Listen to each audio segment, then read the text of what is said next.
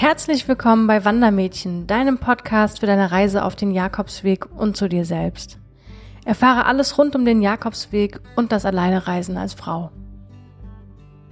Hi und herzlich willkommen. Hier ist wieder Dada von Wandermädchen. Ich freue mich riesig, dass du schon zur fünften Folge eingeschaltet hast. Heute unter dem Thema Bereit sein für den Jakobsweg. Wann ist man denn bereit, den Jakobsweg zu gehen? Es gibt dann doch immer wieder Stolpersteine im Alltag, über die man steigen muss.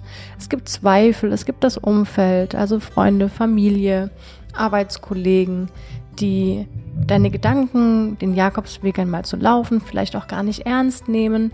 Vielleicht aber springt dir das Leben auch dazwischen. Du hast Kinder, um die du dich erstmal kümmern musst oder ein Pflegefall in der Familie, der das auch erstmal nicht zulässt, obwohl du dir das schon so lange gewünscht hast und schon so lange darüber nachdenkst. Ich kann dir kurz und knackig erzählen, wann ich mich dazu bereit gefühlt hatte. Wie schon öfters jetzt erwähnt in dem Podcast, ähm, wurde ich quasi als Single auf den Weg geworfen. Das war für mich relativ einfach. Ich hatte nicht so niemanden, um den ich mich kümmern musste.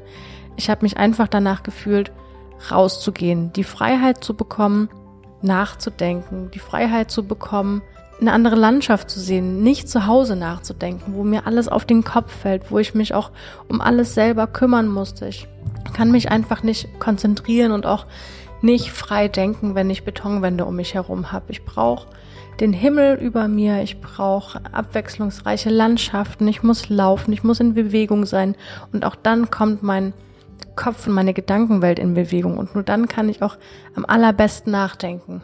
Und jedes Mal, wenn es mir so ging, wenn ich mich in die Ecke gepresst gefühlt hatte oder wenn ich gemerkt habe, das Leben prasselt gerade so schnell auf mich ein, dann habe ich gefühlt, ich muss wieder raus. Ich muss raus, ich muss laufen. Und das waren bei mir dann immer meine Jakobswege. Natürlich ist das nicht für jeden immer spontan machbar, für mich auch nicht. Ich bin ganz normal Büro angestellt, muss meinen Urlaub auch erstmal abstimmen mit jedem. Ich hatte das Glück bei meinem zweiten Jakobsweg, dass ich innerhalb von einer Woche hatte ich jemanden, der sich um meine Arbeit kümmert. Ich konnte Urlaub einreichen. Ich habe einen Flug gebucht, die erste Nacht im Hotel und schon war ich weg. Das war wirklich super, weil zu der Zeit habe ich es einfach extrem gebraucht. Vielleicht hast du auch einen Chef, der dir das ermöglicht, wenn du es direkt brauchst. Ansonsten bleibt uns nichts anderes übrig, als dann zu warten, bis auch vielleicht wieder das bessere Wetter ist. Jetzt könnte ich mich auch danach fühlen, aber jetzt ist einfach schon Winter. Es ist kalt, vor allem in Spanien, die nicht mehr alle Herbergen haben offen. Somit müsste ich damit jetzt warten, das etwas an Hold stecken, etwas zurückstecken, bis das Wetter wieder auf dem Jakobsweg besser ist. Ich laufe zum Beispiel immer von Anfang April bis ungefähr ja, Ende Juni, das ist so meine Zeitperiode, in der ich auf den Jakobsweg gehe. Mitten im Sommer sind viel zu viele Leute unterwegs für meinen Geschmack. Und ähm, deswegen versuche ich da ein bisschen antizyklisch auch zu gehen. Aber jetzt, wie ihr mich schon kennt, ich schweife wieder ein bisschen ab. Wir waren beim Thema geblieben, bereit sein für den Jakobsweg. Meistens fühlen wir uns nie für etwas bereit, wenn wir uns etwas Großes vornehmen. Vielleicht hast du schon lange über den Jakobsweg nachgedacht und immer wieder eine Ausrede gefunden, das nicht zu tun. Vielleicht weil du dich indirekt nicht traust und diese Gedanken wegschiebst, diese Angst wegschiebst. Und meistens ist es dann so, wenn wir wirklich keinen anderen Ausweg mehr haben, dass wir uns dann aus der Komfortzone heraus bewegen. Und wenn du es erstmal aus dieser Komfortzone geschafft hast, dann ist jeder nächste Schritt ein Schritt, der dich größer macht, ein Schritt, der dich stärker macht, der dir dabei hilft, deinen Weg zu gehen. Ob das jetzt der Jakobsweg ist oder ob das zu Hause ist, ob du rausgehst und ähm, über das Feld läufst, das ist ganz dir überlassen. Du wirst auf jeden Fall merken, wann du dich bereit dafür fühlst. Bereit sein heißt auch, seinen Mitmenschen das mitzuteilen, was du vorhast, wohin du möchtest, wann du das möchtest.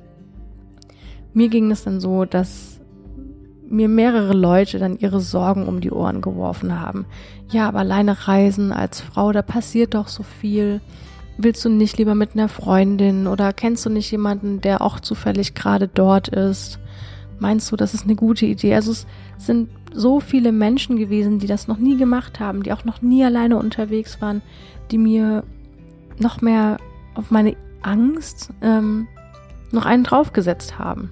Natürlich hatte ich mich damit auseinandergesetzt, was kann denn passieren und was ist das Schlimmste, was passieren kann. Und wir tendieren dann dazu, wirklich jegliches Horrorszenario durchzuspielen.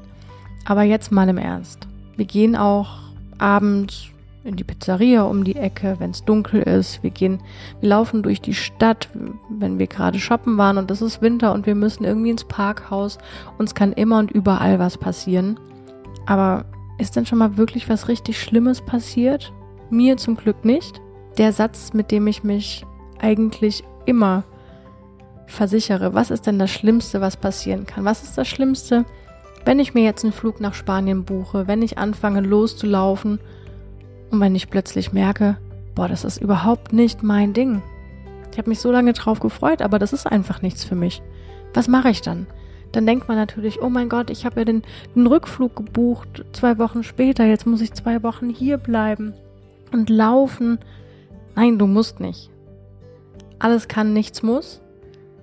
Wenn du in der ersten Woche merkst, oh Gott, das ist überhaupt nichts für mich, dann buchst du dir deinen Flug um.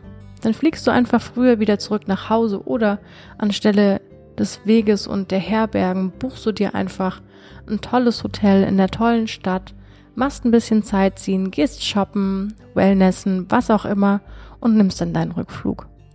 Du bist da so flexibel, dass du tun kannst, was du möchtest.